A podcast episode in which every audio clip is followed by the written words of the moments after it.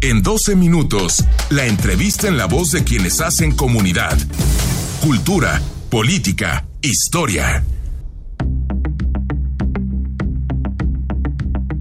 Regresamos con comentarios, Alejandro. Dice, señores, buenas noches. Hoy tuve que ir al Costco, ya la gente como loca haciendo compras de pánico, cloro, papel, atún, agua. ¿Qué opinan? Y posata, vi a Chacón haciendo compras de pánico, pero de chelas. Saludos, banda. ¿Qué opinas de Mira, de lo primero muy mal, de lo segundo ya sabíamos. Eso es. No, si, si no hay que hacer compras de, de- de pánico, hay que mantener la, la calma, Calma. ¿no? Este, no estamos en una situación de pánico.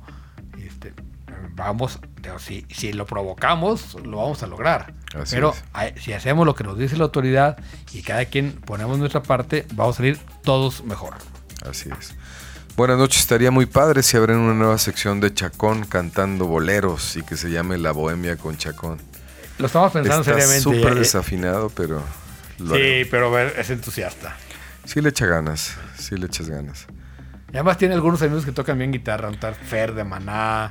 Eh, Sí. Toca bien la guitarra. No, y le sabe la música, eh, sí le sabe la música. Tanto como al chupe, pero No, no. y a la poesía, a la a poesía la poesía también. Ahí sí, sí, sí le hace. Es un buen muchacho, borrachín, pero buen muchacho. Bueno, como le comentamos, ya está aquí con nosotros Beatriz Mora, presidenta del Consejo Coordinador de Jóvenes Empresarios de Jalisco. Y, bueno, este, no está ella para comentarlo, ni usted para saberlo, pero a- hoy tomó posesión. ¿Cómo estás, Beatriz? Hola, muy buenas noches. Muchísimas gracias por invitarme a este espacio. Yo estoy muy bien. Muchas gracias. Oye, bueno, bueno. a ver, platícanos, este, es la primera mujer que encabeza el Consejo Coordinador de Jóvenes Empresarios de Jalisco. Sí, afirmativamente. Después de 30 años aproximadamente de que se fundó el Consejo, esta es la primera vez que una mujer encabeza este organismo que aglutina a los líderes de los de las diferentes cámaras y organismos empresariales de, de Jalisco. Y el primer eh, presidente fue Frangé, si no me equivoco. Sí, Sí, ah, o sea, es una escuela de grillos. Tienes futuro, tienes futuro. Pues sí, la verdad es que una, una, el, el consejo es una plataforma, pero no es, no es la cima, es parte de- de un camino y un trayecto. Y yo creo que una de las cosas más valiosas del consejo es ese equipo que formas en su interior. Somos tantas personas de tantos sectores que nos complementamos y obviamente la idea es, una vez pasando ese paso, es- este paso que no para siempre somos jóvenes, es continuar desde las trincheras y obviamente una de las cosas que hacemos es formar a los empresarios jóvenes para que en algún momento ellos serán los presidentes de sus cámaras. ¿Tú en qué actividad empresarial te desempeñas? Yo me dedico a la construcción, soy arquitecta, también hacemos proyectos ejecutivos y hacemos temas de planeación urbana. Eh, vienes de la Cámara de la Construcción. Así tu es. cámara de origen, digamos. Sí, sí, de ahí salí. También he participado en el Colegio de Arquitectos.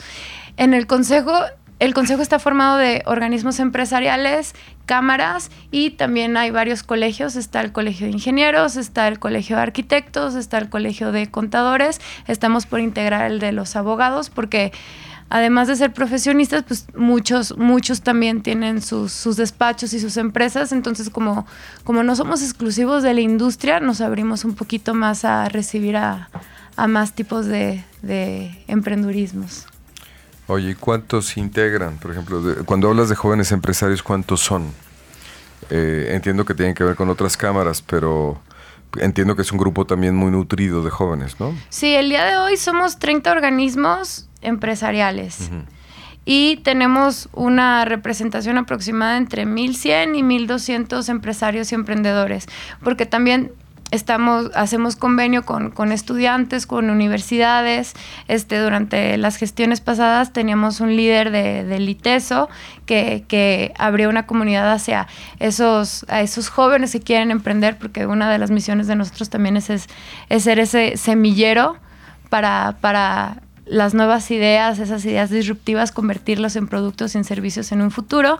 Ahorita lo que estamos haciendo es, estamos en pláticas con, con CUSEA, con el rector Gustavo Padilla, para abrir también ese convenio. Estamos buscando una manera de, de abrir un, un espacio de incubación precisamente para, para apoyar a todos esos jóvenes con ese deseo de emprender. Nosotros desde nuestra experiencia los apoyamos y también nos apoyamos también mucho con el coaching de los empresarios del Consejo de Cámaras Industriales que siempre nos están apoyando. Y una de las actividades importantes que tiene este Consejo de Jóvenes Empresarios es el premio Adolf Horn, si no me equivoco, lleva unos 6, 7 años que se instituyó.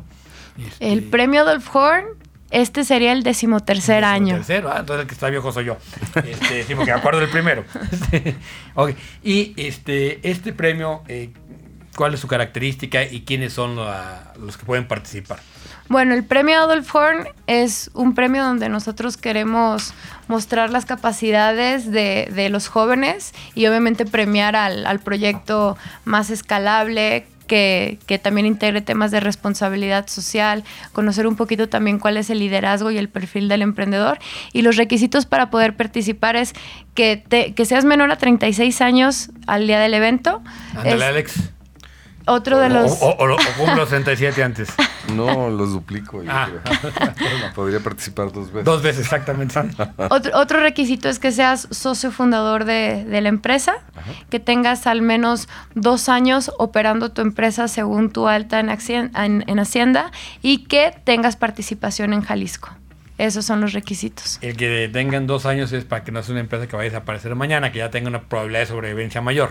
Sí, claro, que ya, que ya haya pasado esa, esa curva de aprendizaje que es normalmente cuando las empresas pymes jóvenes fracasan, ¿no? Y, y, mueren. A ver, una, una, una pregunta que te quería hacer relativa al tema y sé que nos darás un buen consejo. Evidentemente el tema de coronavirus, como lo estábamos platicando ahorita, pues va a inhibir un poco el consumo o va a inhibir la producción.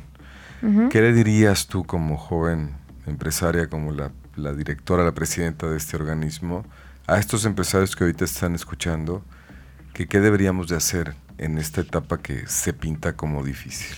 Yo creo que lo primero es no alarmarnos. Yo creo que es tan malo no hacer nada como sobreactuar.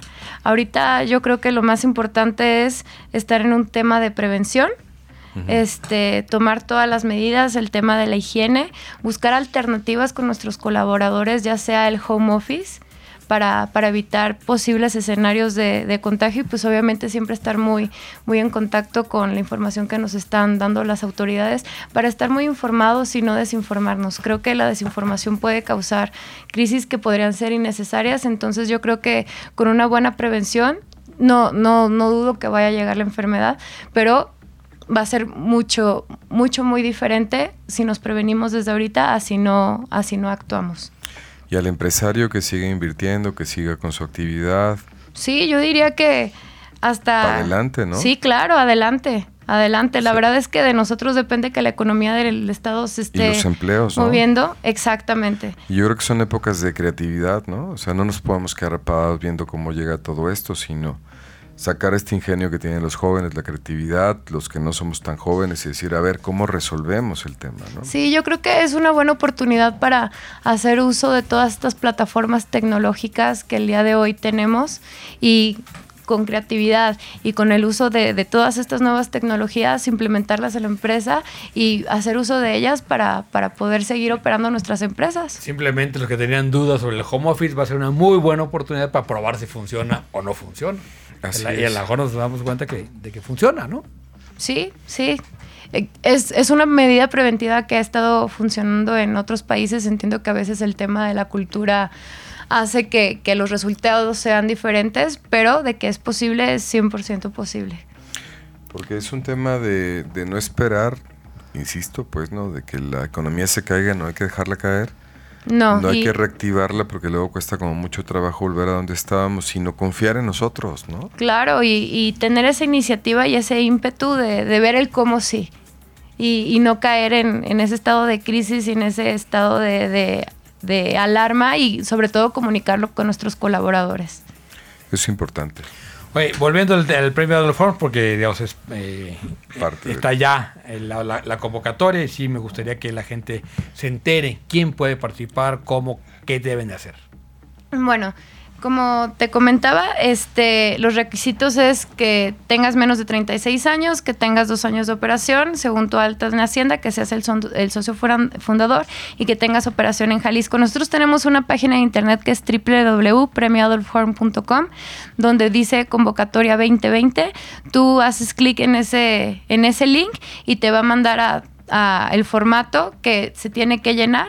Se llena todo ese formato. Tú te puedes autoproponer o alguien te tiene que proponer. tú te puedes autoproponer, pero muchos de nuestros, de nuestros nominados vienen por recomendaciones de los amigos porque a veces creen que, creen que es algo inalcanzable, pero la verdad es que es muy alcanzable para los jóvenes. ¿Y qué consiste el premio? O sea, el que gana, ¿qué gana? Aparte de, de llevarse, no sé, una estatua del foro, una nieve bingo, ¿qué se lleva?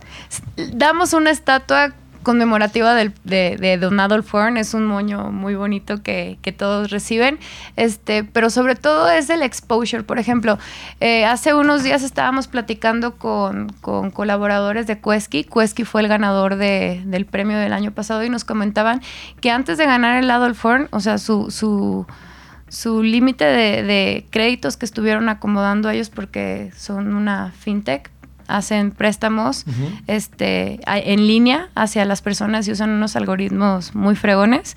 Este, el año pasado acomodaron un millón de créditos. Este año acomodaron tres millones de, crédi- de créditos. Para los que no sepan quién fue Adolf Horn, Adolf Horn fue un eh, empresario pues, de origen estadounidense muy destacado. Él fue cónsul de Estados Unidos en México. Finalmente decidió quedarse en, bueno, no en México, en Guadalajara. Decidió quedarse en Guadalajara y fundó las famosas nieves Bing y luego las nieves Dolphy.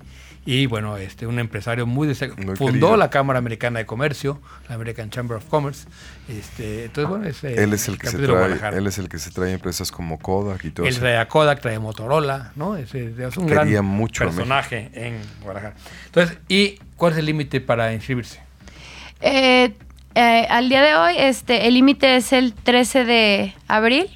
La siguiente fase sería de, de los 100, de las 100 nominaciones que esperamos este año, elegir 10, nomi- 10 nominados. Ellos pasarían a una segunda fase donde van a hacer un elevator pitch y ahí con un jurado En se- español, que es el elevator pitch. es una- que en un minuto, no te pases de tres minutos, expliques tu modelo de negocio y los convenzas a todos. Es, es- es Es, una, pa- es para levantar, lo que haría es para levantar recursos. Claro, pero es claro. una frase que se usa y que surge la historia de que si te encontrás al director de la empresa que te va a apoyar y te va a hacer crecer en un elevador, ¿qué le dirías? Entonces tienes tres minutos. Si es el de la 30 Torre segundos. América, creo que tiene como media hora, ¿verdad? A mí me gustaría también recalcar algo más de Don Adolf. Fue un empresario que apoyó muchísimo a los jóvenes. Sí. Yo he platicado con, con Marcela, con, con Mauro Garza, con Pepe Ochoa y varios de los que integraron la primera generación. Y Don Adolf Horn fue alguien que los impulsó en todo momento y por eso le dimos ese nombre al, al premio. Perfecto, pues ahí está la convocatoria para que participen. El premio Adolf Horn. Y felicidades, Beatriz. Mucha suerte en tu nuevo encargo. Muchas gracias. Felicidades, Beatriz. Entonces vamos a un corte, regresamos un momento más con Paco, el Cácaro González, para hablar de lo que hay de oferta cinematográfica este fin de semana. No le cambie, regresamos.